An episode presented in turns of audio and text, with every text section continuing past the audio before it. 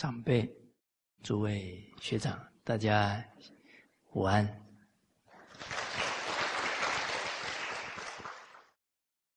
啊，上一节课我们谈赏罚，在一百五十八页两百六十四句。啊，一百五十八页。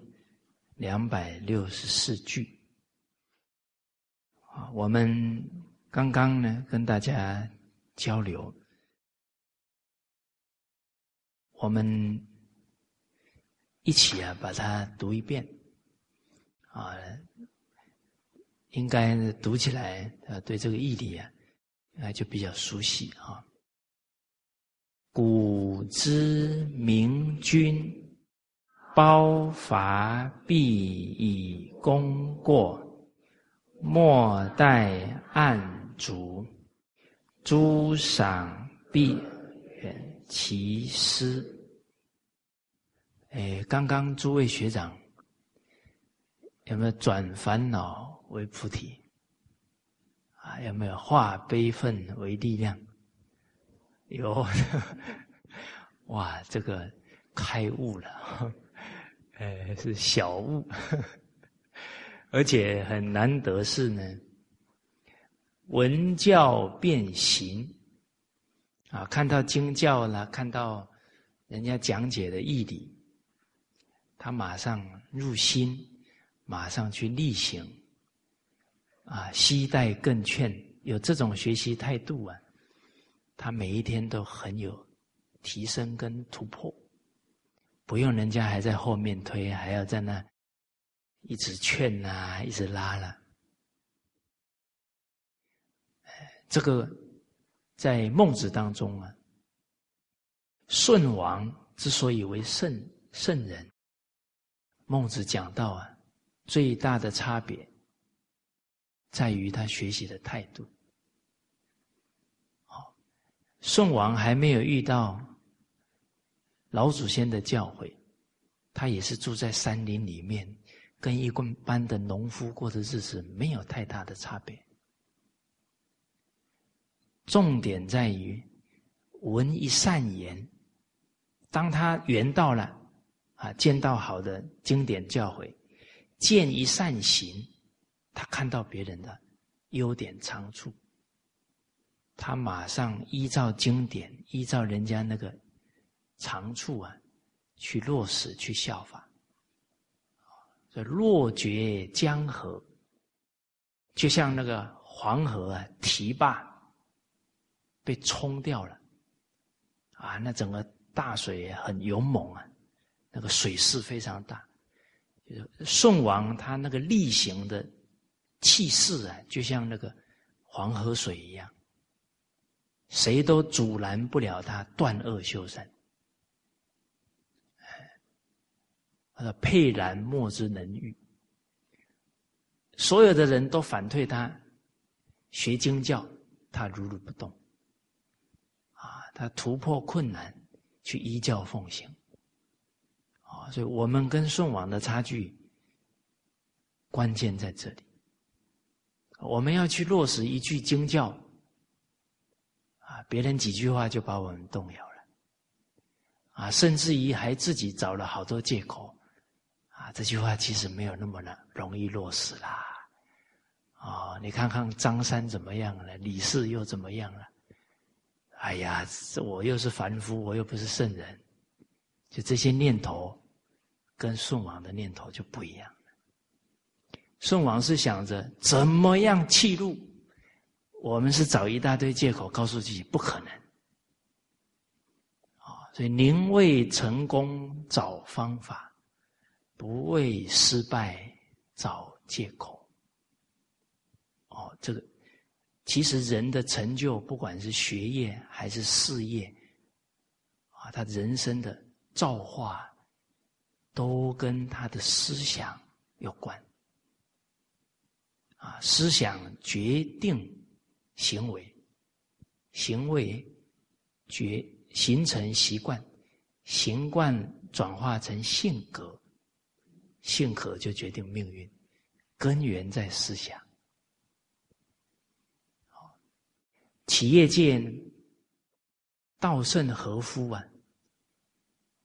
现在的影响力可能是数一数二的。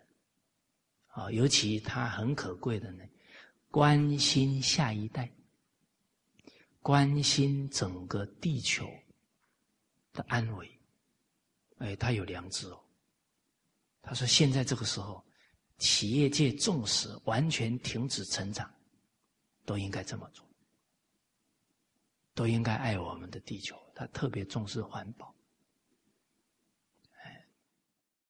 他还给年轻人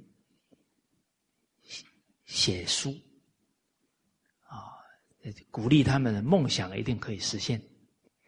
推荐的第一本书《了凡四训》，叫改造命运呐。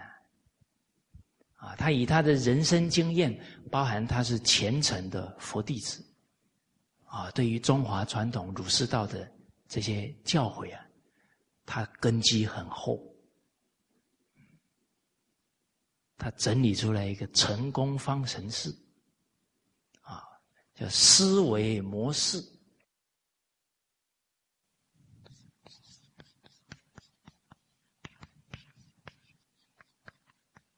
诚以热情，诚以努力。一个人的成就啊，都不是偶然的，而努力呢，是零到一百；热情呢，是零到一百；思维模式啊。是正负零到一百。一个人假如自私很严重，他为了谋自己的私利啊，他可以不睡觉哦，哦，他很拼命哦，他也很努力哦，但是他的思想自私自利。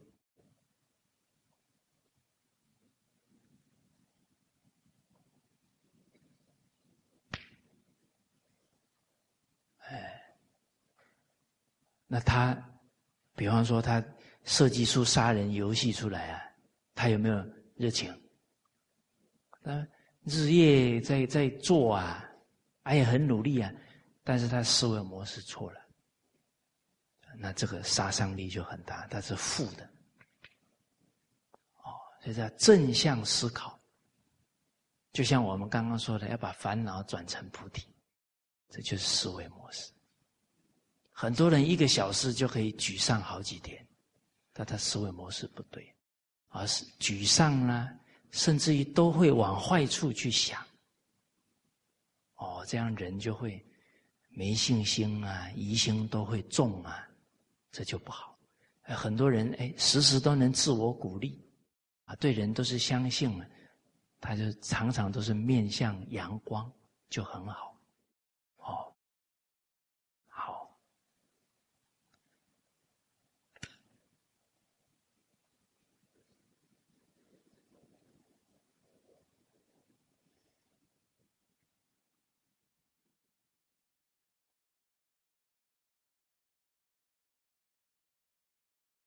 那这个刚刚啊，啊，我们一位老同仁啊，就有跟我提到啊，刚刚上课啊，我也几点了，要调整修正一下。啊，说第一，呃，在读这个句子啊，在第几页？第几句啊？要讲两遍啊，不然我们一些学长年纪大了啊，没有听清楚。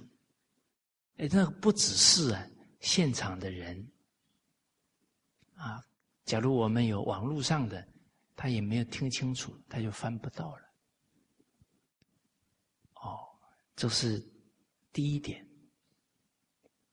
啊，第二点呢？我们要讲每一句以前呢，啊，大家先念个两三遍，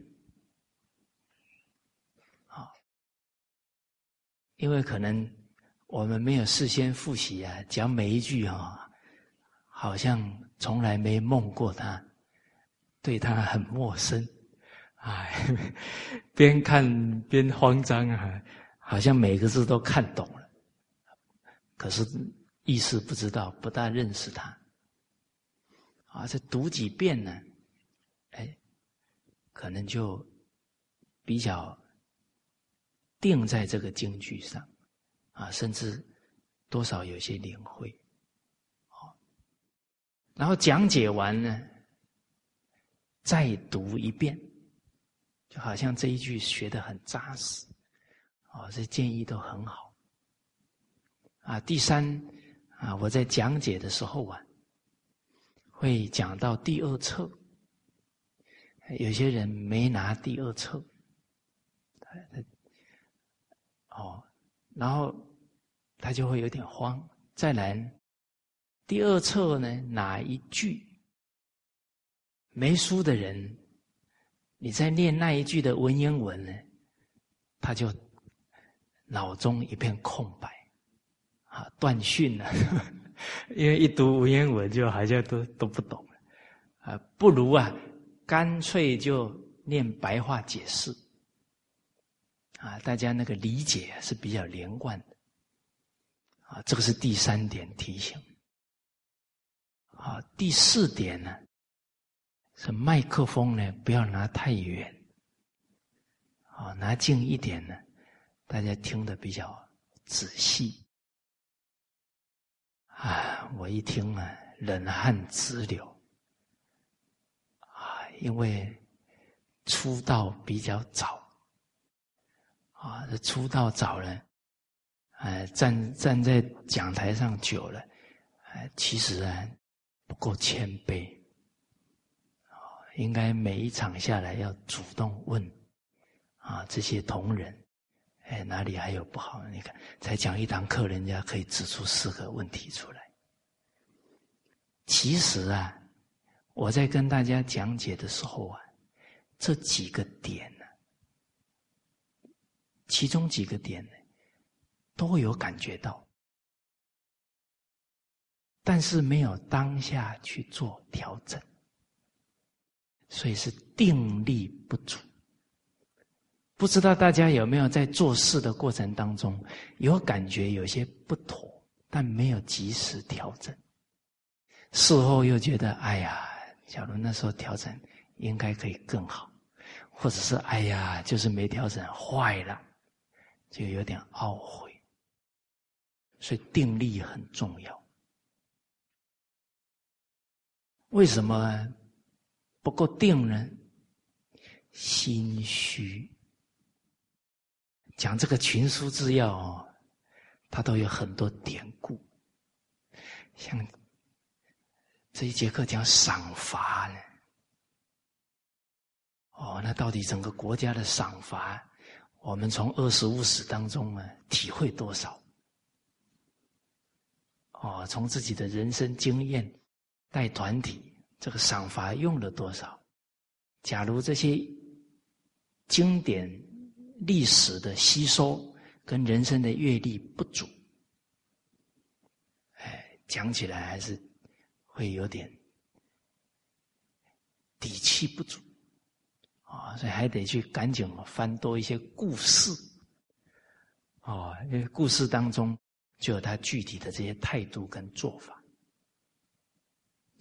当然，人有充分的准备，定力还是会比较够，信心比较够。哦，在临场当中的一种关照啊，也会比较高。啊，那这一位。同仁在跟我讲的时候，我就想到群书之要讲要纳谏，还要接受别人劝谏。哎，哦，这群书之要也没离开生活。哦，后来他又讲到啊，他说，因为啊这些年呢。啊，派给他的工作比较多。那因为工作很多呢，无形当中啊，有一些能力在增长。啊，比方听我讲一堂课，可以找出四个不足，这就是他承担责任之后啊，提升上来的能力。哦，我听了之后挺高兴的。我说你的意思就是以后就不再抱怨我派工作给你了吗？我说哇，那你这个念头叫转烦恼为菩提。哦，因为刚刚要下课以前，我们有约定嘛，下了课要转念是吧？圣狂之分在一念嘛。哦，那这个学长不只是护念我，他还转了个念头，责任的承担是成长的开始。有时候在承担责任的时候，不知不觉提升自己不知道，然后去羡慕别人。我工作那么多，他每他们每天还可以听太上感应篇，是吧？哦，都都还可以听经。哎，不知道那个锻炼本身，其实对自己的修学会大有助益。哎，学了之后还要有很多的历练呢。那个体悟才会更深呢。哦，好，那我们接下来先看呢，两百六十七句啊，一百五十九页啊，一百五十九页，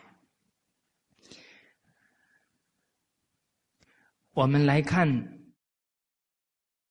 赏罚的原则啊，他应该依循的原理原则是什么？不可以乱赏，不可以乱罚。我们一起啊，把这一个京剧啊念一遍。我看我们念两遍好了啊。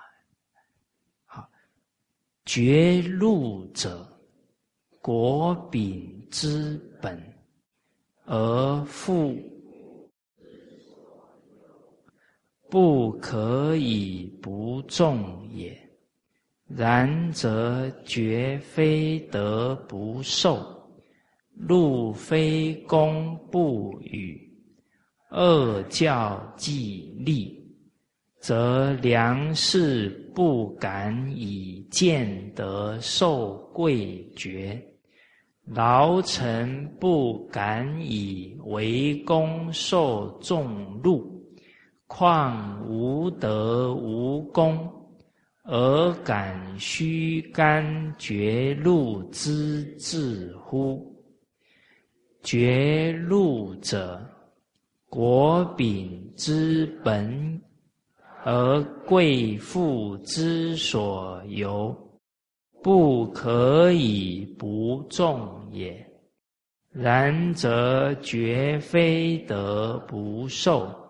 禄非公不与，恶教既立，则良士不敢以见得受贵爵，劳臣不敢以为公受重禄，况无德无功，而敢虚甘绝路之至乎？好我们延续刚刚的京剧，啊，就是一定啊，对于国家、社会啊，啊有功劳，才能够授予啊爵禄啊奖赏他。经文一开始就讲呢，爵禄者啊，官爵和俸禄，这个爵位啊。在大马啊，比较容易感受啊。我们常常遇到啊，华人界有啊拿督啊，有丹斯里这些爵位。呃，在我在台湾长大，这些爵位就很少听到。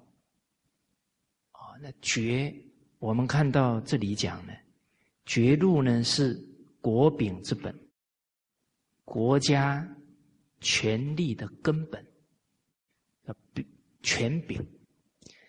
这个绝路其实对国家的安定啊有很大的关系，因为绝路啊才能达到富贵的途径，不能呢不重视啊，因为富贵啊。是一般的人民，大家都希求努力的方向，而得到呢，都是依循正确的途径得到，大家会很用心努力的啊去迈进。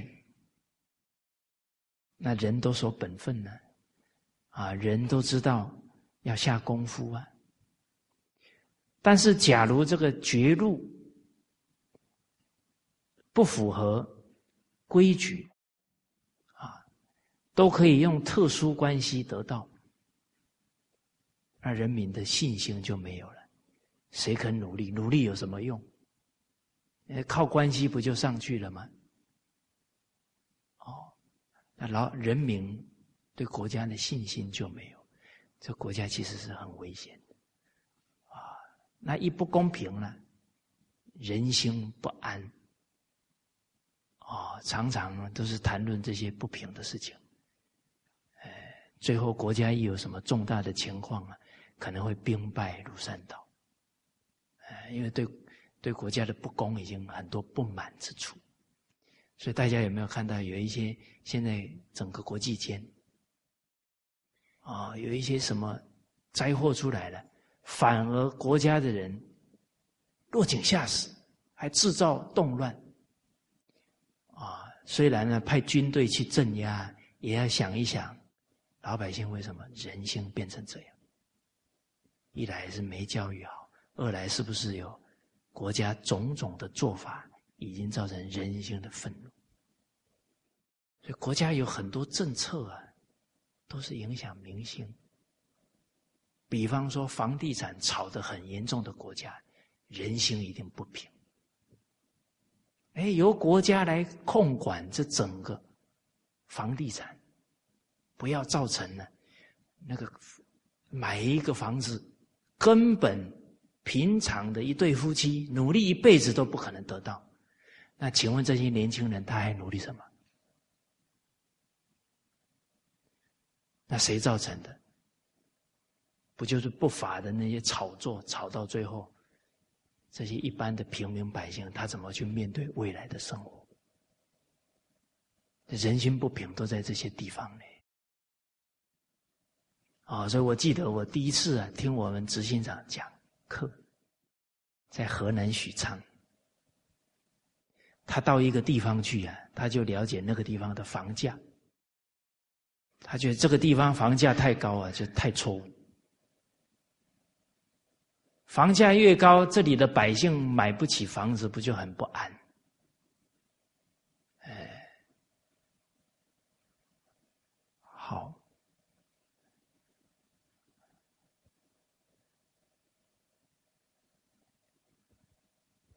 所以一个社会呀，那个公平很重要。就很多不法的手段，包含这炒房地产，都可以一夕致富。这个对人性都有很不好的影响，啊，应该是把这一些情况都要改善，都应该是哎，凭着努力一步一脚印去达到成功。其实这种都是啊，不怎么努力就赚大钱，会误导下一代啊。都想要用这些取巧的方法来快速致富，这个对下一代的思想态度都有不好的影响，是吧？有个什么电视节目一红了，然后这个人就哇大富大贵了哦，然后一大堆人都要去去走他那个路，每天做做明星梦，都不不。心态的不都不踏实。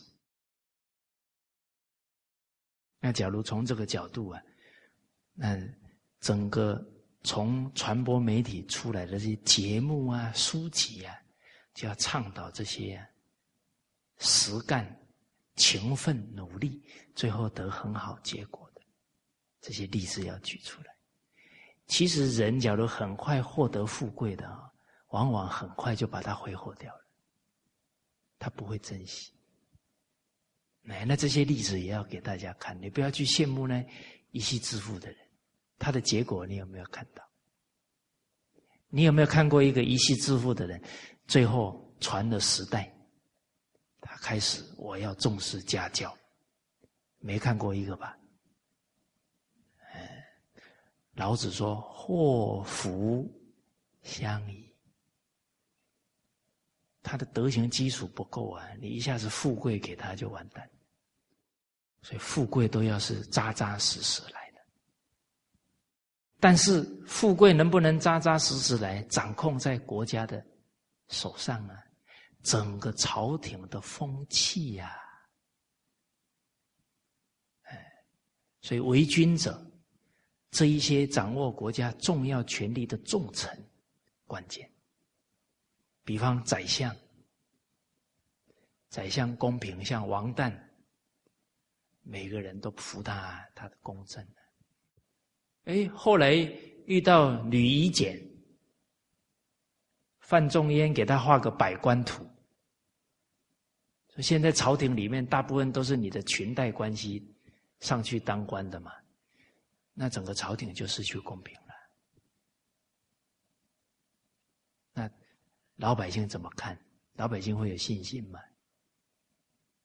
哎。甚至于那个风气不就变成都在那里谄媚讨好这些当红的官员？哦，所以国柄之本呐，富贵之所有，不可以不重啊！怎么重视？不能丝毫的偏心，丝毫的马虎。啊，就像范仲淹，他当。副宰相这些重要的官，啊，有一天他们在考核官员，哦，哎，把一些这个考绩不好的划掉，哎，旁边的同事想，哇，你那一笔下去哦，他们家都要哭了呢。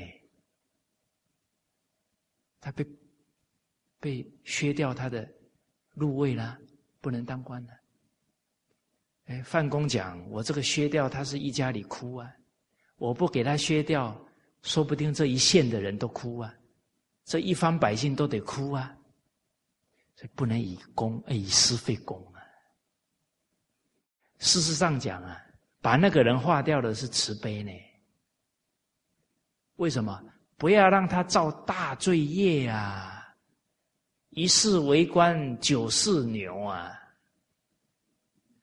他他不爱护老百姓，他怎么对得起这个俸禄呢？那俸禄是全国人民的纳税钱呢，他怎么还得起？所以哦，能舍非无情哦，有时候把它化掉啊，是对他的慈悲，让他反省，痛改前非。反而是好事情哦。那范公自己以身作则哦。今天，假如感觉啊，很多事情没有办得好，对不起国家这一天的俸禄，整夜不睡觉，隔天起大早赶快去办公。哎，觉得今天有弥补过来了，才安安心心的睡觉。所以他们这些心境行持啊，令人佩服。所以掌握国家这些绝路的大权呢，不能不谨慎重视。哎，你一个批对了，振奋全国人心。这个人好啊，对呀，用这样的人，我们有信心呢。啊，你用错一个人啊，完了。你比方说一个国家的教育部长，那个位置重不重要？那个多少家长的心、百姓的心系在这一个位置上，你用对了，哇，全国有有信心啊！你又错了，哎呀，怎么又是那个谄媚巴结的坐那个位置就完了？啊，这些我们都遇过啊，确实是这样的。好，啊，你像宋朝时期，范仲淹被贬了那么多次，那皇帝一把范仲淹立起来，那全国振奋呢。那老百姓每天到菜市场去讨论，今天范公发生什么事了？司马光。先生发生什么事？真是这样的。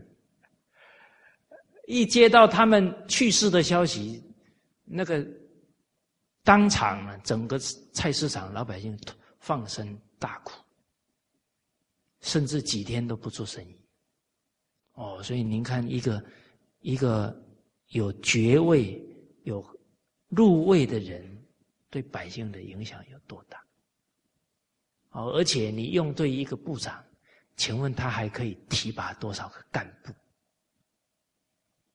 对呀，那个人心都有信心的。哦，哦，所以不能不重视。那这个不止国家如此，啊，每一个团队也是这样。你重用一个付出的人，不是鼓舞大家的士气吗？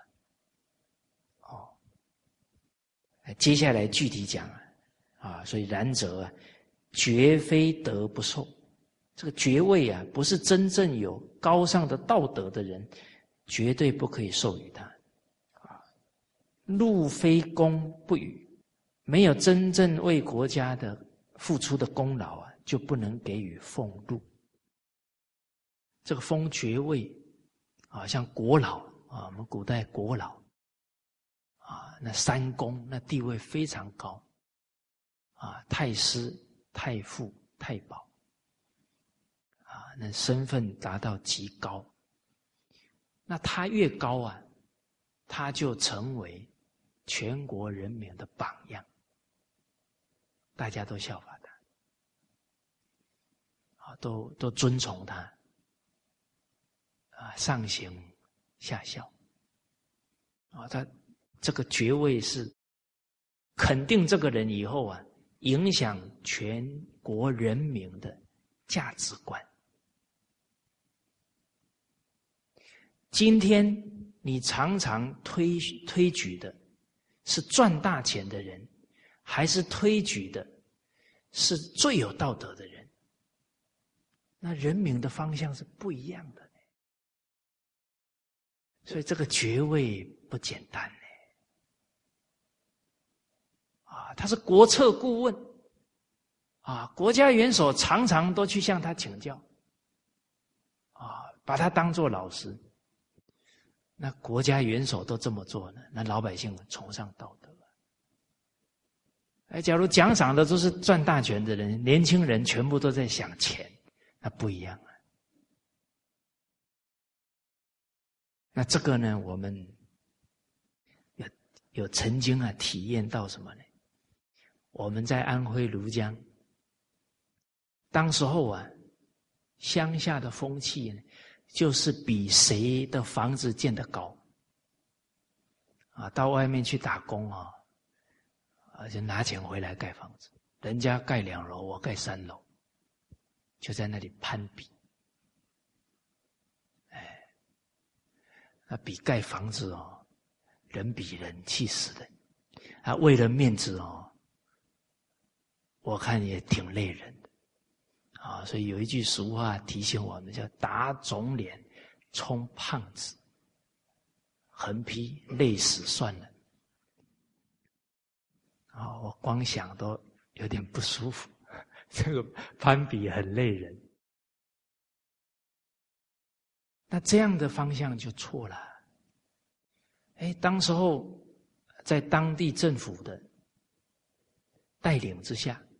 我们办好婆婆、好媳妇这些表扬，这没有奖金呢，也没有入位呢，就是一张纸啊，奖状裱的很漂亮，哎，这就是爵位啊，肯定他啊，台大陆有一个地方啊，他们是。专门选呢好媳妇，啊，哎，那个哪一家的女儿被评为好媳妇啊？哇，那一家开始放鞭炮，砰砰砰砰，他们家出来的女儿有政治标记，品质保证，啊，这个这么这一家养出来的女儿，决定是 一级棒的，非常好的，这是荣耀啊！不花钱，但是大家就拼命要争取这种道德的荣耀啊！哎，这个影响很大呢。嫁出去的女儿不敢乱来，不能给自己家里丢脸。德有伤，贻亲羞呢。嗯，哦，所以当时候我们班这个好媳妇啊，哎，慢慢人与人之间讨论的。是谁家是好爸爸，谁家好媳妇哦？不是比建房子。我记得我们这个评选完了，那一年的过年，啊，我们去拜访老百姓，结果那个好媳妇、好婆婆啊，她那个奖状都放在他们正厅最明显的那个位置，我们一进去就看到了，他们以这个为为荣。实在讲啊，圣人的话，用一句，家庭跟社会马上就有非常大的转变，是我们信不信，用不用？圣人每一句话都是巨力万钧呢。听老人言，幸福就在眼前。孔子讲：“君子喻于义呀，家庭要教。”出好圣贤，要教他道义呀。小人欲于利，你从小幼儿园就教他竞争，不是培养小人。那这一句话能不能解决所有的问题？一句就解决了，哪有那么复杂？可是我们不学呀。孔子讲：“举善而教不能，则劝。”整个社会风气就变了，举善呢，教不能。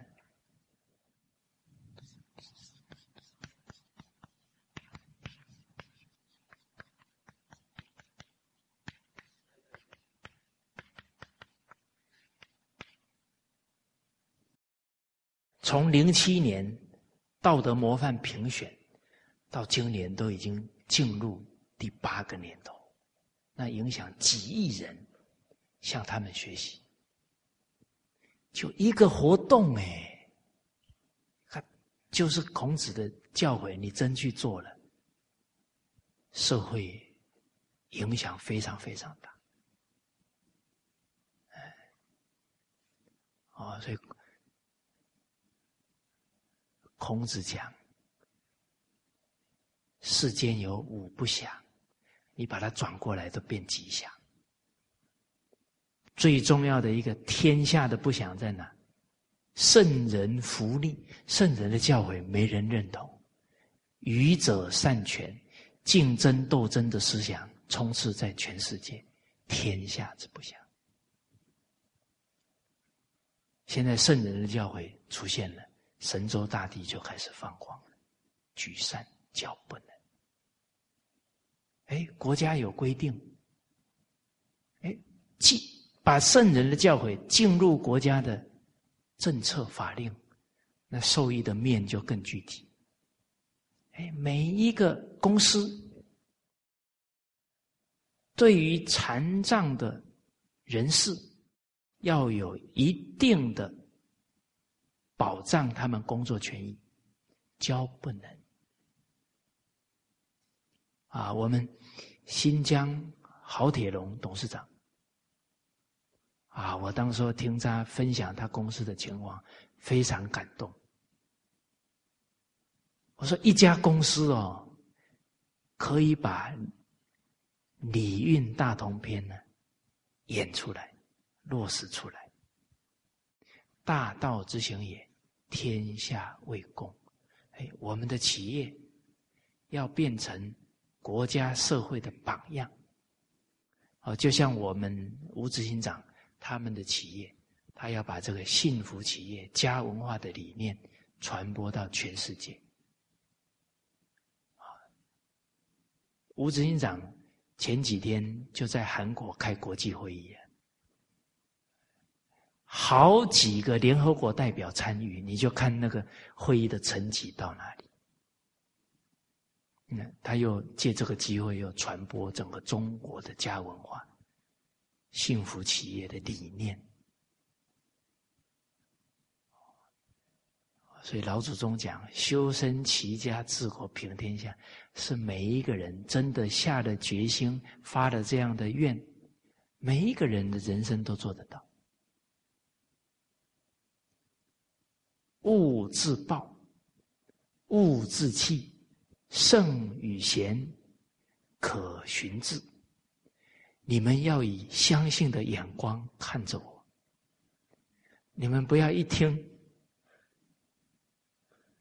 我有点讲不下去，啊！但是我讲的不都是《弟子规》上啊，圣贤人不会骗人的。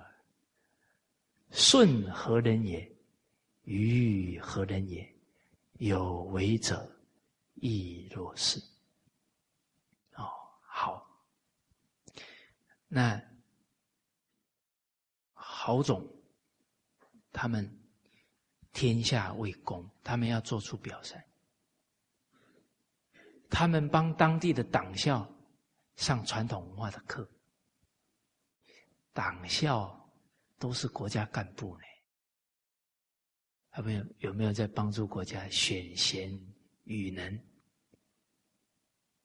啊，当地那么多各行各业到他们公司来学习，都是在帮各个行业有缘的人培养人。培养人最重要是什么？德啊，德者本也。所以他们的企业生意越做越好，做到半夜十二点都做不完。有些推都推不掉，都介绍到其他的公司，人家说没关系，晚一点就要让你做，因为他们这样的行为就让人家很信任他们嘛。啊，给你们做我放心。所以曾经有家有这个家长。他们也很会想事情。他说：“我的儿子现在学伦理道德，讲信用，社会上的人都不讲信用，那我的孩子一出社会，他不讲不就吃亏了吗？”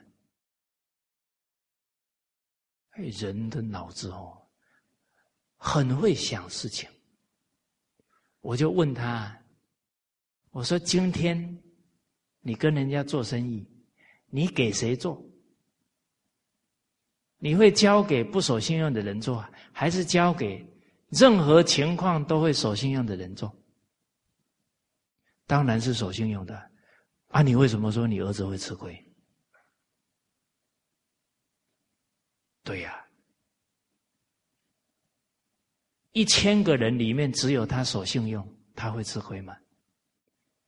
我又不是愚痴的人，我去拿给那些不守信用的人。我被他们骗一次、骗两次，我也乖了。我最后当然是一定是完全交给那个绝对不会不守信用的人干呐。日久见人心，大家有没有发现，人现在发问问题，一切法从心想生。光是听人们在谈话，就可以了解到人现在呀。想事情啊，都想得很短。我假如明天没饭吃呢？我的孩子假如考不上中考呢？我这就是考虑这些很很眼前的点，他看不了深远。为什么？人随时考虑都是欲望啊，看得很短浅。对一个很爱吃的人，能看得很远吗？反正我吃死了，不如死了没得吃。哦，这用闽南话念就是“脚细”，我们西伯架。所以人，我跟你保证，这样的人，他的慢性病三十岁就到了，铁口直断。这种吃法，三十岁他的身体就抗议了啦。所以现在整个文明病啊，都是吃出来的，年龄都一直往前拉。所以人宁可短暂的这种欲望的满足，可是他将来要面对三四十岁的三四十年的病痛，很短浅。哦，所以这个好懂。他讲性修木，人家相信他，啊，为一方的大众各行各业服务修木啊，人不独轻其轻，不独此其子，啊，老有所终，壮有所用，幼有所长，对员工的父母很关心，对员工的小孩很重视，啊，他们还颁孝心奖，奖励自己员工的下一代。有孝心的，还编刊物鼓励这些孩子。鳏寡孤独废疾者皆有所养。他公司里面超过三成的员工是残障人士，教不能啊。结果他讲到，这三层的员工比正常人。更负责，更努力。这些话圣人都有讲：爱人者，人很爱之；敬人者，人很敬之。而且他不是安了一个员工，这个员工的父母、家人，面对一个先天有缺憾的儿女，操不操心？他要担心嘛？哎，遇到国家好的政策，遇到这么有责任感的企业家，安了一家的人心，这个都积阴德嘞，阴德在在这些地方算呢。嗯，你看国内这些重视传统文化的企业家，他用传统文化教育员工，员工三十年不懂事的，后来。从来没给父母拿钱的，开始拿钱的，那老人很激动，啊，虽然呢，那公司啊离他们家几千公里，我说这个飞机票花我都得花，我一定要去给董事长感谢。说一个董事长、一个企业主、一个团体的领导人，做到下属的父母，一定要当面来感谢你，这个都是积阴德。那无形当中安了天下多少人？哎，哦，那《礼运大同篇》可以落实，每个团体、每一个企业都可以做到。哦，那教不能这一句话，孔子讲的，则劝。整个劝善的风俗就形成。风俗啊，每一个人每天都在受整个风俗习惯的影响。哎，大家有没有到一个佛寺的经验？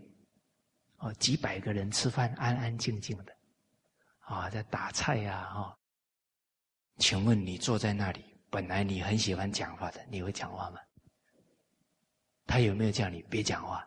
没有啊，他整体的那个环境潜移默化影响人性。哦，哎，有些人去接接触这个传统文化的课程，第一天去的时候呢，看到人家鞠躬哦，很不习惯。哎第二天、第三天、第四天，哎他自己也不知不觉鞠躬起来。啊，第五天流眼泪走，那这这个场对他的影响才四五天呢。啊，我记得那时候在汤池，啊，泰国的副大使，啊，他去参观，哦，还下到那个田里面去，啊，下到那个二里半村去，啊，跟当地的。村民啊，处得很好，啊，哎，结果他在分享的时候啊，就先给我们鞠了一个躬，哎，那个躬啊，有点腼腆，啊，不是很习惯，但是也就不自主的鞠了一下，哎，那都是几天的时间，哦，好，所以改善善良风俗啊。非常重要，哎，陈洪模先生知道这个重要，他编的五种仪规，其中一种叫训俗仪规，怎么改善社会风俗？哦，还有养正仪规，人才的根本，而人才之成，自儿童死，少成若天性，习惯成自然。啊教女仪规。孩子是女人教出来的，天天下的安危，女人家操之一大半。那怎么教女人？西方人都说 “lady first”，你们觉得好吗？你们自己想吧。人要有感悟的能力，我这个话就点到为止啊。其实啊，“lady first” 的意思啊，是也是很有深意，就在于女人在先天上的力气呀，比男人弱，是吧？所以身体强健强者应该爱护弱者，这是对的。但是，假如把这个解错了啊。什么都得女人先，哦，麻烦了呢。For example，啊，举个例子，有一个奶奶啊，对一个小孙女讲：“你不可以这样啊，有一些事啊你要让你弟弟啦。”那个小女孩马上说：“Lady first。”那那这个就偏掉了，连弟弟他都不让人，都要让我们女生。哇，那女人都都不让人，他怎么修忍辱？女人是大地呢，厚德载物啊，什么事情都都要争先，那他的厚德怎么培养？啊，所以古人呢，生女儿啊，啊是拿个瓦放在床下，很有意思呢。床底下最底下啦，所以女人能屈啊，能屈得下来，屈到什么程度？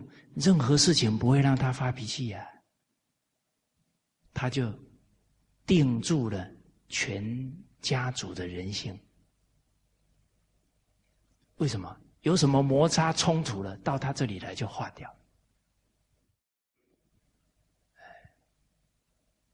哎，我我回想啊，我母亲那一辈，好像很少发现他们生气。啊，现我没有看过我母亲发脾气。人家凶他呢。最多不讲话，哎啊！我姐姐更夸张，人家凶她，她就当场流眼泪。哦，人家看她流眼泪也骂不下去了。哎，这一招蛮好用的。哦，不是啊，他不是刻意用的，就没有学到啊。发脾气跟人家吵没有，哎所以母亲啊，对女儿的影响非常大。所以闽南话讲：“经产爱经好产地，娶某爱看喝牛泪。”啊，你去买一个田地啊，要看它的土质好不好。你要娶一个媳妇啊，娶一个太太，要看她的母亲德行怎么样。哎，那个都有影响。好的妈妈穿着朴素，女儿啊绝对不会浓妆艳抹。啊，这是教女仪规啊，都谈到这些怎么教育女子。啊，所以《太上感应篇》说：“男不忠了，女不柔顺，不能屈下来是不可能柔顺得了。”大家啊，也别有不平。男人就不用练柔顺吗？男人当臣子的时候，他当然要柔顺了。为人臣、为人妻、为人子，这些理都是相通的啊！所以大家，我一讲到女人，你们不要不平衡。哈，每一个人都得修炼这些修养跟功夫的了。好。陈洪某先生呢，用心良苦，他编的书啊，都是从根本要解决这个家庭跟社会的问题。哦，我们再拉回来，绝路也是国柄之本，所以你封给谁尊贵，老百姓就效法他的德行。你假如封的那个人都是。追名逐利，甚至于还贪污了国家一大堆钱，那你一封啊，反而副作用啊，所以绝非德不受，禄非功不与，没有功劳不能给他很高的俸禄。两教既立，就是授予爵位啊。和俸禄的政教制度设立了，形成风气。哎，形成风气以后啊，老百姓的眼睛很亮哦。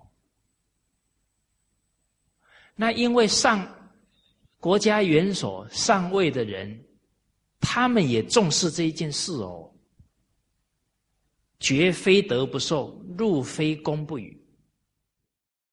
结果，假如这个授予的人，老百姓清楚他的情况，然后马上形成舆论力量啊，呃，封给那个人爵位啊，封错了，请问掌权的人，授予爵位的人会不会醒思？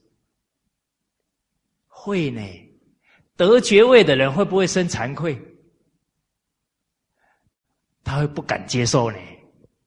因为接受以后还要被人家异样的眼光看啊，名不副实啊，老百姓的眼睛很很厉害喽。哦，就像学过群书之要的选民就不一样了，他会看怎么样的领导者才是做对喽，有没有修身，哦，有没有戒贪，有没有反身，有没有纳谏。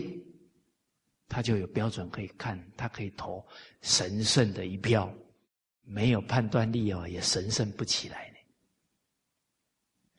哇，所以民主国家要学群书之要，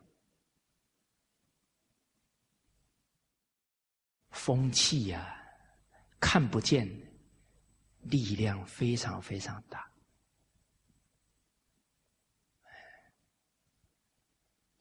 那假如已经有权的人，通通都是授予这些裙带关系的人，啊，那那些被授予的人还耀武扬威嘞，他还怎么修持行？啊，老百姓就哀莫大于心死，没办法了。哦，那就权贵之人呢，乱政啊，就完蛋了。所以恶教既立啊，则良士不敢以见德受贵爵，啊，贤良的士人、读书人，他就衡量啊，我的德行太浅薄啊，这么高贵的爵位他不敢受。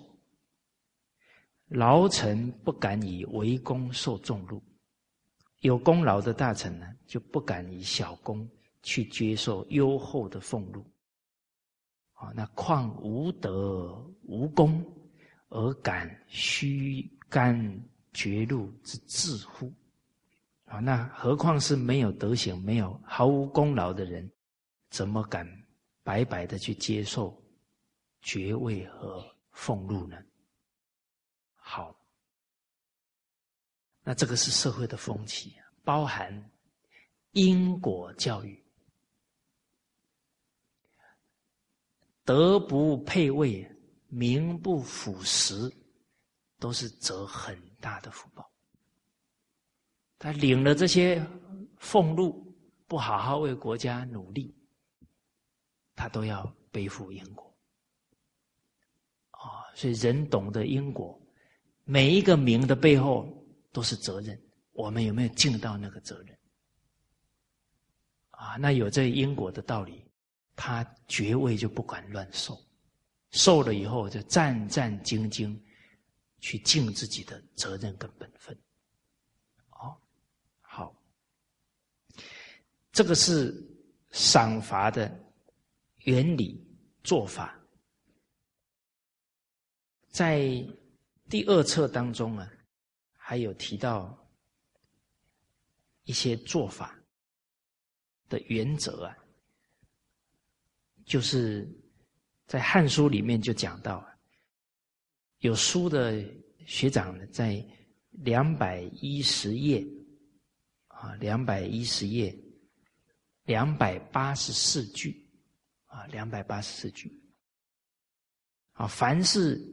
有爵位，有官职，啊，有赏赐和刑罚，都是啊按功过的等级来相应的施予，啊，都是有标准的。一件事做得不恰当，这个赏罚不当了，乱之端也。祸患、祸乱，人心的不平啊，就从这里开端了。德不称位，德行与爵位不相符；能不称官，能力与官爵不相符；赏不当功，赏赐与功劳不相当；刑不当罪，刑法与罪过不相当。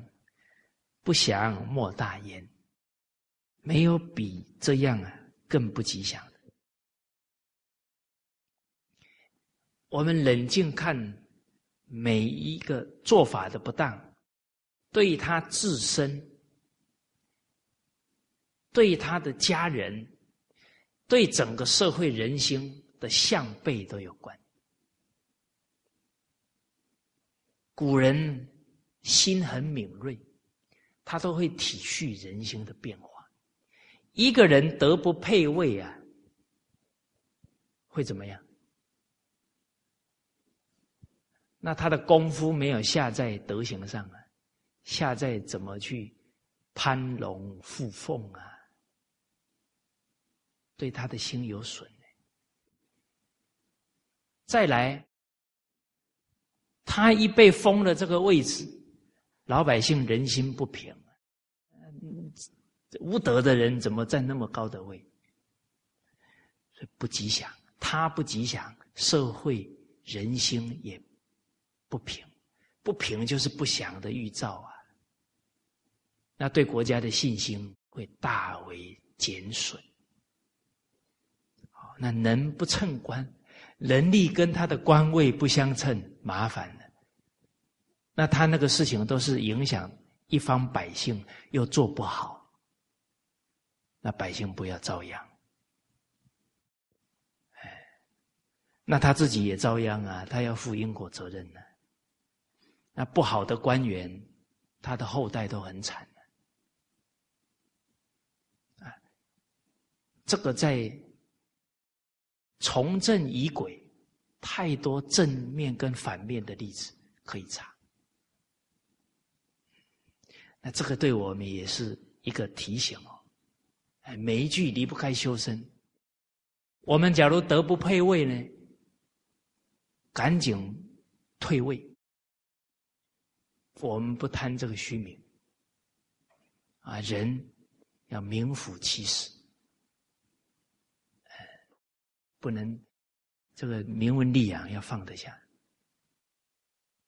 能不称官，能力确实不能办好事情，那我不对不起国家，对不起领导对我的信任呢？怎么办？让功于众，哎，让位于贤，不止自己主动退，找到更适合的人推举他，这才是真正对得起国家领导的信任。当然，又有一种情况，你要退位呢？领导说：“让你继续干，怎么办？”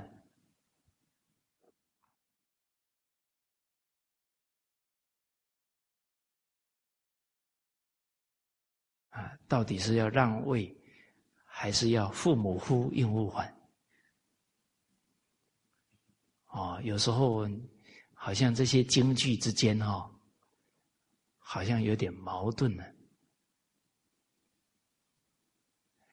哎，有没有？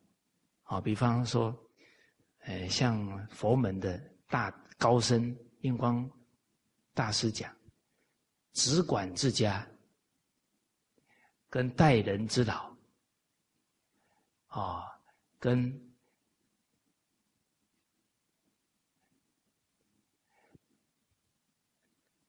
成人之美，哦，跟难行能行。有没有冲突？你只管自家哦，那每一句啊，假如解错了就麻烦。每一句啊，都通心性去理解，就不会解偏。从相上去解就解偏，从行为上只管自己，不要管别人，叫冷漠。那么修修成冷漠，要爱敬存心啊！怎么修成冷漠？只管自家是什么？反求诸己。什么事情遇一切的人，都是提醒我们心性上有什么不足，要管好自己的念头，再来提醒我们。我们全神贯注在自己的问题上下功夫，尽自己的本分，时间都不够用了，还花一大半的时间去批评人、去看别人，怎么可能道业能成就、能提升？时间跟体力是有限的，哦，所以有一个修学的过来人说：“学道之人呢，连剪指甲的时间都不够。”哪还有时间说闲话呢？这个有味道啊！下功夫很深的人，有时候什么，连吃饭都忘记，甚至用功到呢，忘了睡觉。师长曾经讲到啊，有时候读书啊，真的读到忘了时间，结果突然什么时候才发觉天亮了。哦，那个意境啊，挺美的啊！像我们的师公啊，李炳南老师啊，有一次下大雷雨，啪！哇，那个声音之大哦，结果老人家在看书啊，几个小时之后啊，雨停了啊，老人家呢走出房门，哎，下雨了。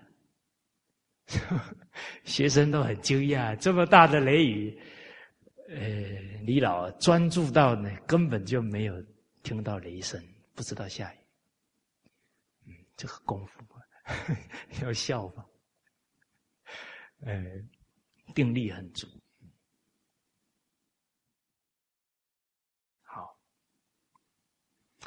啊，所以这京剧当中啊，都不离呢。心性真心。什么是真心？真诚、亲近。只管自家，都看别人怎么清净。可是清净又是慈悲呢？那你只管自家，不怎么变成冷漠？哇，不对，解错了。清净跟慈悲是一，不是二。哦，所以师长这个五星很好用哦。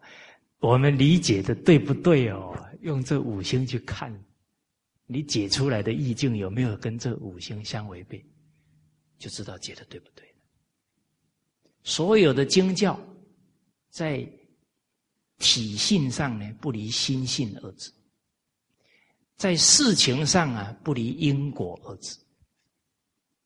哎，用这样去理解呀，会很有体悟。好，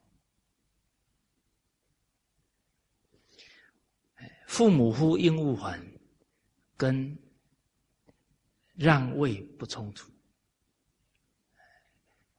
还要守臣之礼，既然已经表达这个态度了，要以大局为重。领导叫我们干就继续干，但是要调整。领导，你叫我干可以哦，可是我不能误事哦，我要度德良力哦。哎，那领导当然，你讲的对，一定会做调整。哦，好。所以，只要随顺经典的教诲，没有哪件事不能有相应的好方法出来。我们要有这个信心。哦，赏不当功啊，赏赐与功劳不相当，自己不就生贪念了吗？生侥幸心吗？呃，对当事人没有帮助，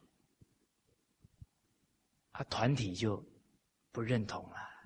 他做的那么少，还是还浑水摸鱼。我这么认真，都都没有，那您看的不好啊。那罚不当罪，罚错了，这一个人或者这一个家恨国家一辈子。所以在清明的时代呀，都非常重视励志。尤其是整个监狱的管理，可能都三年几年就要派出人，深入了解整个监狱的状况，然后大赦天下，是不是有哪一些判的不公平？不然那种怨恨呢太深，因为预判错了，有时候回不了头，人都死了不能复生。哦，所以行不当罪啊，都不祥莫大焉。啊，这个是赏罚的原则啊，包含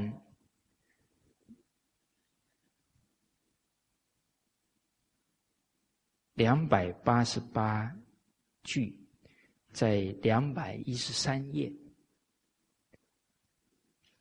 啊，两百一十三页，两百八十八句。讲到呢，善为国者，善于治理国家的人，他的赏罚的原则在哪呢？赏不见而行不滥，赏是不能过分，要得当；刑罚不滥用。赏事过分了，就怕呢赏到了恶人；刑太过分了呢？就怕伤到了好人，啊！如果不幸啊，赏罚过当，那么宁可赏赐过分，也不可滥用刑法。这个就是在赏罚法律当中很强调一点，因为这个罚错了之后，就像刚刚讲的，杀了一个忠臣，没办法回头了。啊。唐太宗光这一点，我看也是抱憾终身，啊，所以才有三审定验出来，嗯，啊，这个都是赏罚很重要的原则。好，下一句啊，两百八十九句，讲到赏不宜远，罚不阿近，绝不可以以无功取。行不可以以事贵免，此贤愚之所以千万其身者也。意思就是说，赏奖赏的时候啊，不遗漏关系疏远的人，这个才公平嘛。惩罚的时候不袒护亲近的人，啊，惩罚的时候啊，不止不能袒护亲近的人。还要先惩罚清净的人，这叫人情事理啊。好，所以犯错的时候，假如你的主管本来很疼爱你，把你第一个拉出来处罚，好不好？哼 这就是人情事理啊！第一个处罚你，人心就平了。哦，所以被第一个处罚。你要觉得很幸福，看大家的表情有点幸福不起来。我不强迫大家，啊，跟大家举一个公案：戚继光啊，是抗日英雄啊，当时倭寇作乱，一听到戚继光都很害怕。他是虔诚的佛教徒，哦，结果有一。有一次，就是戚继光的舅舅是他的下属，结果他在军队里面就很嚣张，不守规矩。戚继光下令打他几十大板，哇！这个打完回去呀，这个舅舅铁定 火冒三丈啊，气得不得了。啊，他一回去啊，摆了一桌丰盛的酒菜，啊，请他舅舅吃，给他赔不是。啊，这个情理法，他舅他这个舅舅给他这么一打，整个军队就不敢乱来了。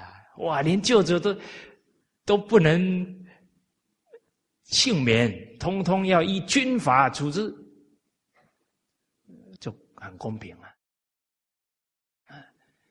但是情理还是要兼顾啊，啊，所以平常他舅舅吃不到的东西，要赶快买给他吃啊，哎，给他赔不是，哎，也是很真心给他赔不是，哦，好，哦，所以没有功劳的人不可以取得爵位，啊，权势显贵的人也不会免掉应受的刑罚。刚刚讲的王子犯法与庶民同罪，这样就变成了不论贤愚啊，不论是富贵人或者是平常百姓，都能这个谦是都接的意思啊，都能忘我为国效劳的原因。因为很公平，大家都愿意努力，啊，去争取这些富贵赏识啊。好，这些是谈到的原则做法。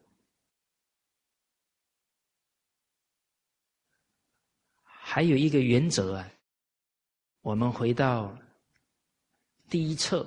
两百六十六句啊，一百五十九页。这个赏罚当中啊，很重要的是能为国家举贤德啊，这个最可贵啊。我们把这个京剧啊念两遍：先王之教。敬贤者为上赏，避贤者为上禄。先王之教，敬贤者为上赏，避贤者为上禄。古代圣王的教诲，推荐贤人的人呢，受重赏。埋没贤人的人呢，受重很重的惩罚。从汉朝评选官员的标准，就是他的考绩啊，排在第一位是举孝廉的数目，因为孝则有德行的根本，做人的根本。廉洁就不贪污，就有做事的操守。古古人很厉害，两个字就抓出做人做事的大根大本。那这样的人，确定有这样的德行，未来必是国家栋梁，这个绝对的。那这个官员推荐那么多，国家重赏。哦那古代官帽啊，大家听看过包青天啊，那个帽子很有味道吧？前面低，后面高，那个帽子叫进贤帽，推荐贤德的人，后面的人比我们高，比我们好，敬贤。在古代连服装啊，都在。产生教化的力量，哎，古人很有教育的艺术，哎，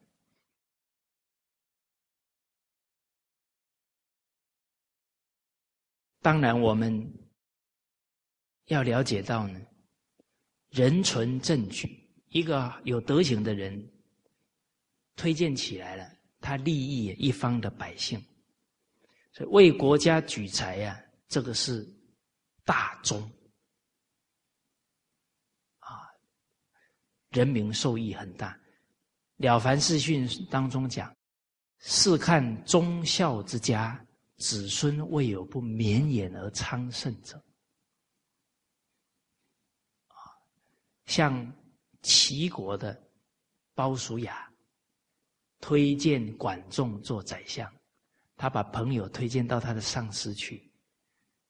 他的后代啊，十几世为民大夫，因为推荐了这个管仲的人才，齐国强盛，甚至于整个华夏团结起来，抵御侵略，不然汉族就灭了。孔子对这一点特别赞叹管仲的功功德，啊，九合诸侯，一匡天下。啊而历史也证明，积善之家必有余庆。进贤者不止当时候受善赏，他子子孙孙呢都受到福报的庇应。避贤者为上路，啊，埋没贤才，甚至于啊陷害忠良、陷害贤才的人，会得到啊重惩。甚至会是立即的报应啊！李斯是齐国的宰相，他的福报有够大的了。但是他嫉妒贤才，结果啊，把他的师弟韩非子害死。他的火爆很快哦。假如齐国用了韩非子。齐国的命运，整个国家人民的命运变了呢。韩非子道德学问都很不简单呢，所以李斯很快果报来了，跟他的儿子一起被腰斩，断子绝孙的恶报。哦，所以人不能避嫌。啊，人为什么避嫌？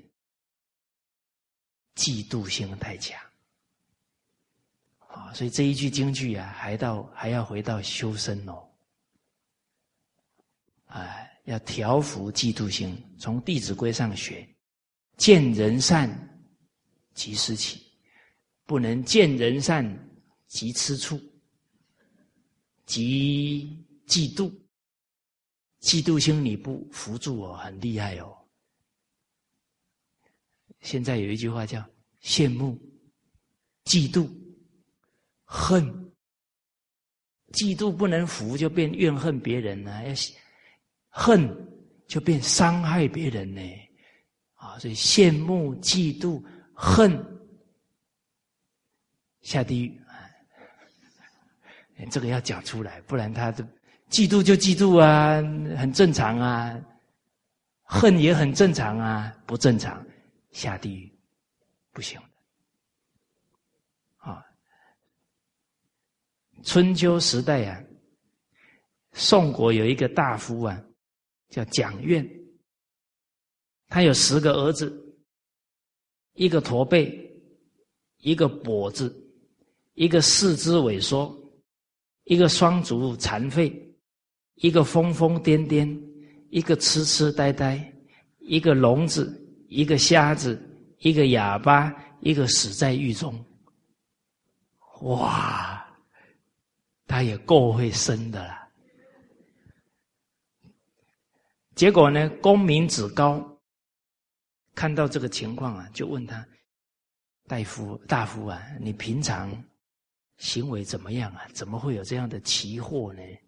每一件事没有偶然的，必有如是因，才有如是果。”这个蒋院说：“我平时也没有做什么恶事啊。读书人都知道恶有恶报啊，他也不觉得他有做恶事。我只是啊，喜欢嫉妒别人。”胜过我的人哦，我就记恨他；赞叹我的人呢，我就很喜欢他。听说别人有善行哦，我就怀疑真的吗？听到别人有什么过失哦，我就说一定是这样。啊，他看到别人有所得哈，就好好像我有损失。啊，看到别人损失了哈，嗯，我好像。很高兴，幸灾乐祸了。我就是这样而已啊！我又没有打人，啊，我又没有什么具体去害人的行为，他就是这个心态。结果这个子高就叹息啊，说：“大夫啊，你有如此心态啊，马上会得灭门之灾。你竟然还说无所谓。”所以，人是学习很重要啊！人不学啊，怎么死的自己都不知道啊！这没有察觉，你的恶报啊，哪有只有现在这个样子呢？哦，他已经大惊失色啊，很紧张。那子高告诉他：上天虽然很高远，明察秋毫啊。天网恢恢，疏而不漏。如果你能够痛改前非啊，就一定能够转祸为福。现在改正还不算晚。啊，蒋院呢，从那一天开始以后，提高警觉，静改就喜。不到几年的功夫，儿子的病都一个一个都好了，也不简单哦。瞎子好了，哑巴好了。残废也好了，哦，所以要相信真理。这一段话最重要的，改掉习性是改变命运的大根大本，也是改变整个家庭命运的根本。好，那今天啊，这个赏罚啊，这个京剧啊，就跟大家先交流到这里。好，谢谢大家。